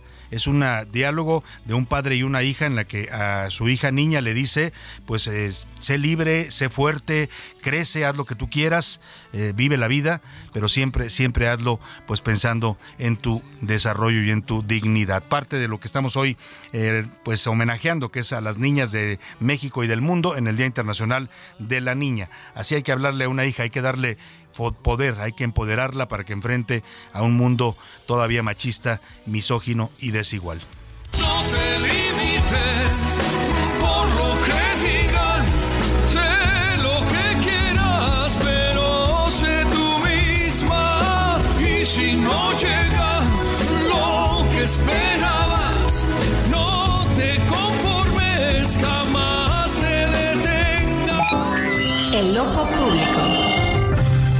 A la Una tenemos la visión de los temas que te interesan en voz de personajes de la academia, la política y la sociedad. Hoy escuchamos a Luis Farias Mackay en Buscando Sentido. El ojo público. Salvador, muy buenas tardes. Hace 70 años, Aren nos lo advirtió, pero ya lo olvidamos. Las agendas sociales habrán de terminar por desquiciar la política. Y lo hacen porque responden a diversas y encontradas perspectivas de grupos que terminan siendo exclusivas y excluyentes. Exclusivas de quienes las comparten y excluyentes para con los que no. Mientras que la política tiene que considerar todas las posiciones, contradicciones y divergencias en la pluralidad social. Es común, por ejemplo, que los grupos feministas estén más peleados entre ellos que con grupos machistas. Y ello obedece a que están buscando las mismas audiencias y se pelean los mismos mercados. Pues bien, tal es el caso que hoy tenemos cuando se nos quiere imponer en la democracia criterios de género que no aplican. Se dice, si tenemos nueve elecciones de gobernador el año que entra, cinco tienen que ser con candidatas mujeres y cuatro tienen que ser con candidatos hombres. Pero, ¿acaso no es eso lo que la democracia debe decidir? Si son elecciones, entidades federativas, electorados y legislaciones separadas, distintas y únicas, y además soberanas, que solo comparten el día de la elección, ¿por qué de antemano y aún antes de que se emita un voto se quiere vincular lo que pasa en Yucatán con lo que pasa en México o en Morelos? Dejemos que cada entidad elija como la libertad de su electorado decida, como la mayoría de su electorado decida. Pero bueno, Salvador así de desquiciado anda el mundo y lo peor es que si uno lo dice, lo acusan de violar derechos cuando solo se hace ejercicio de ellos o no. Gracias y muy buenas tardes. A la una, con Salvador García Soto.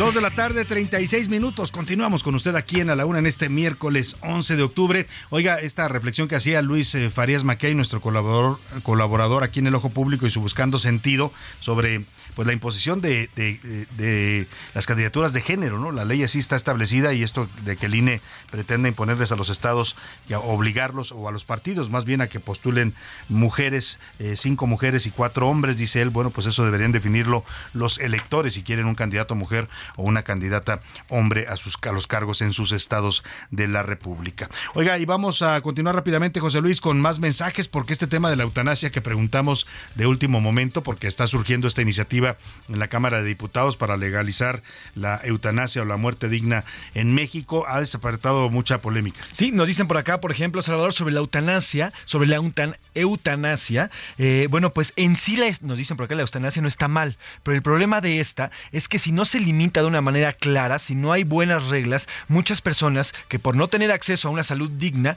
van a tener o van a incurrir a una muerte digna, y lo entre comillas, en clínicas donde no estén preparados para ello. Lo dice por acá la señora Cecilia, pero bueno, dice que sí está a favor, solamente hay que reglamentarla correctamente. Claro, pues. También nos dicen por acá, buenas tardes, estoy muy de acuerdo a la legalización de la eutanasia. Qué bueno que los legisladores pongan sobre la mesa esta discusión. Este tema es tan delicado y tan necesario para los enfermos terminales y sus familiares que sin duda ayudaría a la sociedad mexicana. Saludos, Salvador, también nos dicen por acá. Muchos saludos también para usted. Eh, por acá nos dicen, lo de la eutanasia es una estrategia barata para bajar los gastos de atención hospitalaria, ni más ni menos como hicieron con la atención al COVID y así se ahorraron mucho dinero, dice por acá el señor Fernando. su punto de vista. Gracias, señor Fernando. Nos dice por acá también Alfred Márquez. Ahora resulta que muy humanitario si el país está lleno de violencia y delincuentes y de muertes. ¿Quieren más? Saludos, nos dicen por acá. Eh, hola, ¿qué tal? Buenas tardes. Comparto algunos puntos de la eutanasia. Nos manda un, algún, como una especie del, del decálogo. Pero, por ejemplo, entre algunas cosas dice, no es lo mismo una enfermedad terminal que una enfermedad crónica. Eso sí tiene mucha Sí, razón. to- totalmente. Yo hablaba de, de enfermedades terminales. Exactamente. Las enfermedades crónicas muchas veces se convierten en enfermedades terminales. Exactamente. También nos dicen, eh, hay que entender que por dignidad una persona sea capaz de hacer las cosas, de ser útil, vamos, que tenga el control de sí mismo. Si ya no lo tiene, entonces sí podríamos hablar de una especie de este tipo. Lo dice Sí, la sí, señora Sofía va, va a tener que estar muy bien regulada y es parte del debate que se está abriendo ya en San Lázaro. Esta reforma que quieren hacer a la Ley General de Salud, eh, tiene razón nuestro público, hay que le- legislarla de manera muy eh, eh, correcta. Tienen que asesorarse con médicos, no con científicos, con gente que dé puntos de vista puntuales para ver cómo debería quedar esta legislación en caso de que sea aprobado. También por acá, Salvador, buenas tardes. Eh, sobre el tema de la eutanasia, al final lo, que único que, lo único que hace falta en este país es una regularización. Muchas personas están sufriendo por enfermedades ya prácticamente que son como que se pone cáncer, diabetes y otro Sí, tipo de en enfermedades terminal. y ya no pueden seguir adelante. Sin duda la eutanasia podría Sí, ser yo, una yo, yo creo también cuando ya no hay calidad de vida para un enfermo, cuando ya está desahuciado, pues y no hay más que esperar, pues ahí en ese momento es cuando se podría tomar esta decisión. La persona, si está consciente, podría tomarla, o sus familiares, si él no está consciente y, y en posibilidad de hacerlo. Pero bueno, veremos, vamos a abundar en el tema, vamos a hablar con los diputados que están impulsando esta ley para que nos expliquen eh, eh, cómo viene esta reforma a la Ley General de Salud. Por lo pronto el tema se ve que es de interés y de debate para la sociedad mexicana. También lo de Maduro Salvador está causando polémica Maduro? entre nuestras radioescuchas. Nos dice, ¿qué se puede opinar de un loco como Maduro si dice que habla con los pajaritos? Si dice que se comunica con Chávez por las noches. Dios nos libre El de tener un espíritu de Chávez así. le habla. Un radio escucha nos mandó también una opinión. Claudio Villa mandó su opinión en audio sobre Nicolás Maduro y sus dislates históricos. Salvador, buenas tardes. No puedo creer que Maduro sea tan ignorante y tan tonto. Dios guarde la hora. Sí, ese es el hombre que tiene oprimida y mal gobernada a Venezuela. Eh, más, eh, gracias a todos por sus mensajes, opiniones, José Luis. ¿algo También, más? también hay gente que está en contra. Felipe Flores De la- Chametla dice: Yo estoy en contra de la eutanasia, estoy en contra de esta práctica. Así que, bueno, también hay comentarios en Claro, contra. de y se valen todas las posiciones. es un debate y en el debate tienen que entrar y los legisladores tendrán que es- escuchar también los argumentos de quienes están en contra y por qué. Bueno, vámonos por lo pronto a los deportes. Gracias a todos los que se comunican nuestro público siempre, siempre estamos atentos a sus mensajes y comentarios y opiniones. Los deportes en A la Una con Oscar Mota. Señor Mota, sea usted bienvenido. Mi querido Salvador García Soto, amigas y amigos, soy un gran día para ganar un tema que también podrá ser interesante para que nos comenten nuestras amigas y amigos que nos escuchan. Y con esto inicio, obviamente, la información es, le acaban de dar su carta de naturalización a eh, Julián Quiñones, actual futbolista del América, es colombiano de nacimiento, pero bueno, él decidió jugar para México. Y me parece un buen tema para que nos lo dejen de aquí a mañana. ¿Qué le parece a usted nuevamente? Está, Hagamos una pregunta mañana, ¿no? vo- Volver a, a- a tener otro naturalizado, que a mi parecer no será la solución, pero al menos sí mejorcito que algunos que otros. O sea, si están de acuerdo o no, mañana lo preguntaremos oficialmente para preguntar si la gente está de acuerdo que vayan na- naturalizados a la selección mexicana. Son mexicanos ya porque adquieren la nacionalidad, pero no son originarios y de con este un país. examen y con, y diversas Sí. situaciones, ¿no? Que obviamente les pide. Entonces, vamos a ver cómo le va Julián Quiñones, que reitero, la nota es que hoy, hace unos minutos, acaba de recibir ya esta carta de naturalización y por ende ya es elegible para jugar con la selección mexicana, que por cierto, el sábado jugará contra Ghana, mañana y viernes daremos más datos acerca de ello, y el martes contra Alemania. Contra Entonces, Alemania. eh, Lo que nos decía nuestro productor es que Julián Quiñones llegó muy joven a México. O sea, Así su es. carrera futbolística la, sí la ha hecho en México. Y él eh, tiene una hija mexicana, aquí formó a su familia, él ha dicho que obviamente le agradece mucho al país por la oportunidad profesional que, que recibió, por todo lo que ha crecido dentro obviamente de su, de su campo de trabajo y además alrededor, ¿no? Y, y, pues es un debate, ¿no? Es, es- Sí, general- hay gente que no le gustan los naturalizados en la selección, hay otros que piensan que bueno, pues pueden ayudar a reforzar al equipo nacional. Y que hay otros naturalizados que genuinamente a veces pues cuidan hasta más lo, lo que hay aquí en el país, ¿no? Sí, O sí, sea, que la- quieren a México también, por algo, se, por algo adquieren nacionalidad. Correcto, mi querido Salvador. Eh, continuando con la información, pues bueno, eh, ya conocemos a los abanderados que eh, serán para los atletas mexicanos que participarán en los Juegos Panamericanos de Chile. Ellos van a ser Karina Esquer y Carlos Sansores. Karina Esquer es un eh, tema interesante porque ella es eh, campeona centroamericana de básquetbol 3 a 3. Un deporte que, ojo, querido Salvador, amigos, el básquetbol pareciera que no, porque a lo mejor luego de repente no se escucha mucho. Aquí en A la Una sí lo platicamos, pero el básquetbol es uno de los deportes más practicados en México. Dos, dos situaciones muy particulares. Una, no necesitas una enorme cancha, no necesitas como que... Puedes jugarlo en una sola en una sola canasta, que es el la 3 a escuela, 3. ¿no? Desde la escuela, desde que la muchos así aprendimos a jugar básquetbol, ¿no? Es correcto. Entonces el básquetbol es muy... eh, eh, tiene mucho público aquí en México y ahora con esta modalidad 3 a 3, que es como si nos aventáramos un 21, los que recordamos ahí obviamente en esas cascaritas basquetboleras. Y bueno, ella es campeona centroamericana y Carlos Sansores, gran campeón eh, medallista mundial en taekwondo. Escuchemos las palabras de eh, la presidenta del Comité Olímpico eh, Mexicano, que eh, María José Alcalá, que nos habla precisamente de esta delegación. En el momento se siguen un poquito los números, 638 atletas, estamos eh, aproximadamente en 998, 1003 son los que pueden integrarse con todo lo que es médicos, técnicos, equipos multidisciplinarios, todo lo que es la jefatura de misión, que es la más pequeña siempre. Y bueno, pues la verdad muy contentos y agradecidos por todo el apoyo que está recibiendo eh, el Comité Olímpico Mexicano, la delegación mexicana para poderla conformar. Ha sido una tarea ardua, pero muy contenta porque creo que se empieza a ver un cambio en el Comité Olímpico Mexicano. Resaltar eh, y destacar nuevamente los números que nos deja eh, María José Alcalá. Son 638 atletas al momento, pero puede crecer esta delegación de aquí al 20 de octubre, que es cuando inician los Juegos Panamericanos, hasta mil atletas. También contando obviamente al, al equipo multidisciplinario.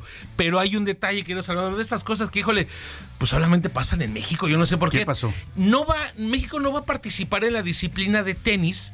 Porque la Federación de Tenis se le olvidó inscribir a los atletas. Andaba ocupado el presidente yo no de la sé, federación. andaban pues, comiendo, como dice, picándose la nariz o comiendo camote. O Como sea, dice se les pasó el tiempo de inscribir Exacto. al equipo mexicano Justamente de tenis. se Qué les pasa. Entonces, no van a ir los tenistas que, pues nuevamente, y lo hemos platicado en este espacio, ¿no? De repente vienen con estos nuevos atletas, jóvenes principalmente, y entonces entorpeces estos Y procesos. qué coraje para los tenistas Claro. mexicanos que estaban preparando para eso, ¿no? Por un error de la federación, por una torpeza de su federativo, Completamente. pues no vayan a poder participar y a competir. Y nuevamente el gran problema del deporte mexicano, que muchas veces pasa casi siempre por los directivos. Por los directivos. Nuevamente. Oye, ¿y cómo se ve esta delegación? ¿Nos, nos van a traer buenos resultados? Es, interesante, obviamente vamos a competir fuerte en deportes de conjunto, vamos a competir fuerte en, en tema de gimnasia, que hablando precisamente del tema de gimnasia rítmica, que nos adelantaste eh, muy bien al tema hace unos minutos, al momento de iniciar el programa, que viene ya de regreso, estoy, insisto, en contacto con Blajait Aguilar, la entrenadora de esta selección, me mandó este audio hace rato precisamente porque pues es un vuelo bastante largo, querido Salvador, y esto fue lo que me alcanzó a mandar. Muy largo, muy largo, pero, pero bueno, nosotras felices de ya de regresar. Me comenta, e- eso me lo mandó cerca del mediodía, querido Salvador. Van cerca de 22, 24 horas de viaje. Sí, pues lo que decíamos, tienen que hacer varias escalas. sí, lo porque los aviones no dan para un vuelo pues eh, con una sola escala o directo, porque si hay vuelos directos, si hay vuelos directos México-Tel Aviv, ¿no? En las aerolíneas grandes, un vuelo, un avión de estos grandes puede atravesar perfectamente, o no sé si tengan que hacer escala necesariamente, Y es- pero una escala, ¿no? Aquí han hecho cuatro escalas. Y este grupo en particular va a pasar, por ejemplo, a Yucatán, donde se quedarán ciertas eh, atletas que son de, de- de- de ahí de Yucatán. Y entonces, bueno, llegarán luego también a la Ciudad de México. Entonces, y después se van a ir a Santiago de Chile a participar. Entonces, pues bueno, estaremos obviamente todavía en contacto y esperemos esperemos tener ya eh, en esta semana las palabras completas con Blajaite Aguilar y todo el equipo cómo ha vivido obviamente este, este proceso. Que claro, pues ahí está la información deportiva, Oscar Bota. Vamos a lanzarle a los eh, mexicanos que van a ir a competir a Santiago de Chile, a los panamericanos, ¿qué te parece un vamos, muchachos? Venga, ¿cómo no? Échale. Que le echen ganas, ¿no? Venga, ¡Vamos, muchachos! que le echen todas las ganas y nos traigan muchas, muchas medallas de los panamericanos. Gracias, Oscar Mota. Hoy un gran día Vámonos a otros temas importantes. A la una, con Salvador García Soto. Vámonos, vámonos a información de último minuto con José Luis Sánchez. Tenemos dos informaciones rapidísimas, Salvador, eh, dos informaciones importantes. La primera de ellas, eh, hoy por la mañana, Salvador, el aspirante a la candidatura de Morena rumbo a las elecciones de 2024, Omar García Harfuch, compareció. ¿Cómo compareció Salvador? Como víctima en la carpeta de investigación que se inició con motivo del atentado que sufrió en el 2020. No sé si te acuerdas, Salvador. Hoy estuvo compareciendo. Hoy compareció por la mañana, fue una comparecencia privada, acudió justamente a comparecer y bueno, pues eh, esto luego de los cuestionamientos de la defensa de los 12 presuntos responsables de su agresión, quienes intentaron desestimar su testimonio por haber sido tomada cuando estaba hospitalizado el, el, entonces secretario de Seguridad Pública. Así que compareció en calidad de víctima esta mañana Omar García Harfuch. Aquel terrible ataque que sufrió, ¿no? Por el cártel Jalisco Nueva Generación, según informó el, las autoridades. Y la segunda, bueno, pues la ONU ya está lanzando la convocatoria para eh, reunirse de manera ya pues eh, expedita y de, eh, de una manera eh, en cuanto una se pueda, asamblea extraordinaria. Asamblea extraordinaria para tocar el conflicto Palestina-Israelí, Israel contra Hamas. Uh -huh. Y bueno, pues ya la está anunciando, será en las próximas horas cuando se levante esta sesión. Pues ya veremos qué dice la ONU sobre esta guerra en el Medio Oriente. Vámonos a otros temas y tengo el gusto de saludar en la línea telefónica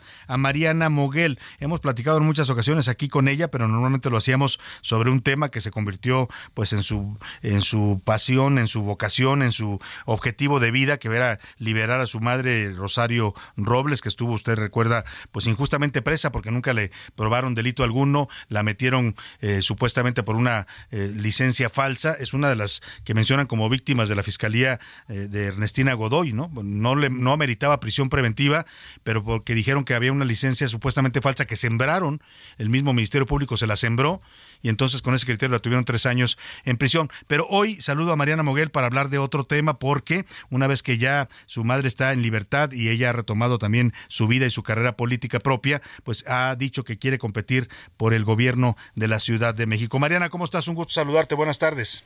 Hola, Salvador, qué gusto saludarte y por eso no a la ley Godoy. No a la ley Godoy. en muchas ocasiones. Claro. Por favor, que Ernestina termine y se retire. Y que no que no que no sea ratificada, dices tú. Hay muchos que están demandando Digo, también eso. Por, por, ya ahora sí que entramos en otro tema, ¿verdad? Sí. Pero pues sí, digo, ella por ley tiene por supuesto derecho a participar en la terna. Sí. Pero lo único que hemos visto en Ernestina, en la fiscal de esta ciudad, es que persigue opositores en vez de estar dando respuestas Sin duda. no a las víctimas, dónde está Florencia Serranía, dónde están realmente los culpables de una línea 12, en fin, bueno, yo no puedo señalarlos como culpables, pero no han sido ni siquiera citados a la A no, declarar. ante la justicia y vemos, por ejemplo, todos estos entramados, estos casos, este fenómeno de corrupción. Y en esa ciudad sí hay, y no sé si lo viste en el estado de índice, índice de derecho, Sí. caímos en el nivel número 30 en cuestión de derecho civil y en el número 32 en cuestión de derecho penal. Uf, la. Así es que no a la ley Godoy. Bueno, ahí está. Dicho ese posicionamiento, te pregunto, ¿por qué quieres buscar la jefatura de gobierno de la Ciudad de México, Mariana? Bueno, fui por supuesto que una de, soy una de las que levantó la mano ante esta aspiración. No es no solamente por el amor tan profundo que le tengo a esta gran capital, a la Ciudad de México. Me considero una voz pues independiente, fresca, ajena completamente a intereses y que lo he demostrado además con los, los hechos y los, los acciones y las acciones. Tú acabas de mencionar un episodio muy difícil de mi vida que fue enfrentarme al Estado, pero mi querido Salvador, yo no lo hice desde el fuero, ni desde una curul, ni desde una alcaldía. Lo hice con mi familia, con los ciudadanos, las ciudadanas que me acompañaron y que creyeron en la causa no solo de Rosario, sino de la justicia, pero también recordar que tengo pues una vida política del servicio público de 20 años que me respaldan, de haber sido legisladora, en fin, y pues por supuesto que al ver esa ausencia de gobierno que tuvo la ciudad con la jefa de gobierno y que sigue teniendo, pues por supuesto que creo que tenemos una gran responsabilidad no solo en ganar una elección, sino en lo que viene para las y los capitalistas. Ahora, esta aspiración que haces pública, Mariana Moguel, eh, ¿la buscarías por dónde? ¿Por el Frente Amplio? Tú eras perista, pero hasta donde recuerdo renunciaste a tu militancia perista.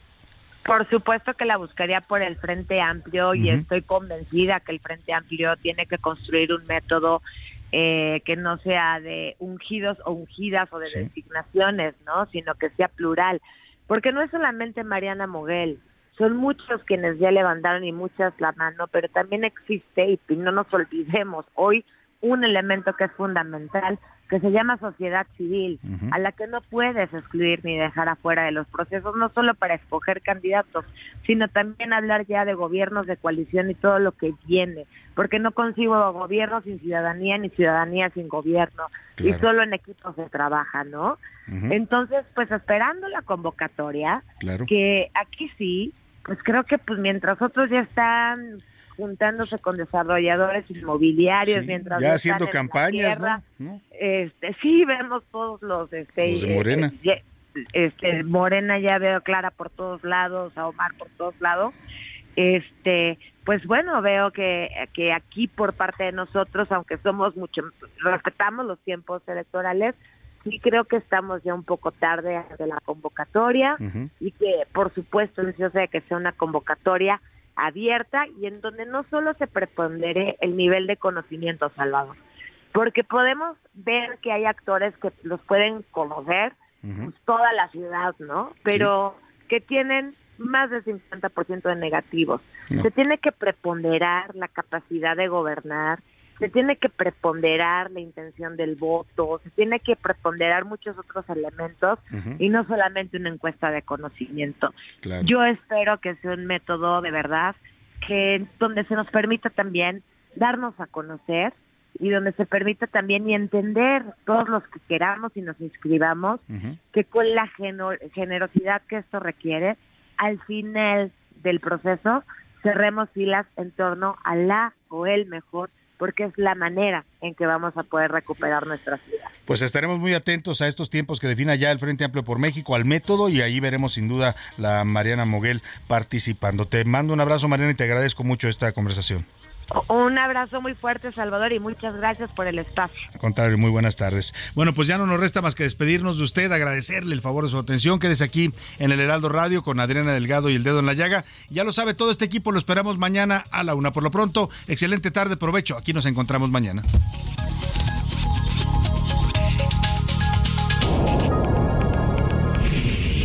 Por hoy termina a la una con Salvador García Soto el espacio que te escucha, acompaña e informa. A la una. Con Salvador García Soto.